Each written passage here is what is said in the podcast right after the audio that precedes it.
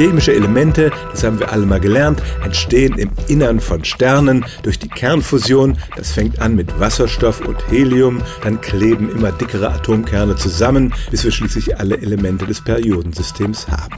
Aber ganz so einfach ist das nicht. Es gibt nämlich für diese Kernfusion im Innern von Sternen eine Grenze beim Element Eisen. Darüber hinaus passiert nicht mehr viel. Um noch größere Atomkerne zu bekommen, muss ein Stern tatsächlich explodieren in einer Supernova. Dabei sind die Energien noch viel größer als in seinem Inneren. Es entstehen die ganzen schweren Elemente, die dann durch eine Druckwelle ins All geschleudert werden. Das einzige andere kosmische Ereignis, bei dem das geschehen kann, ist die Kollision von zwei Neutronensternen. Dieser Sternenstaub existierte schon, als die Erde sich bildete und zusammenballte, aber sie war in ihrer Frühzeit flüssig und Forscher glauben, dass das Gold sich dann im Innern der Erde konzentriert hat, wo wir beim besten Willen nicht rankommen.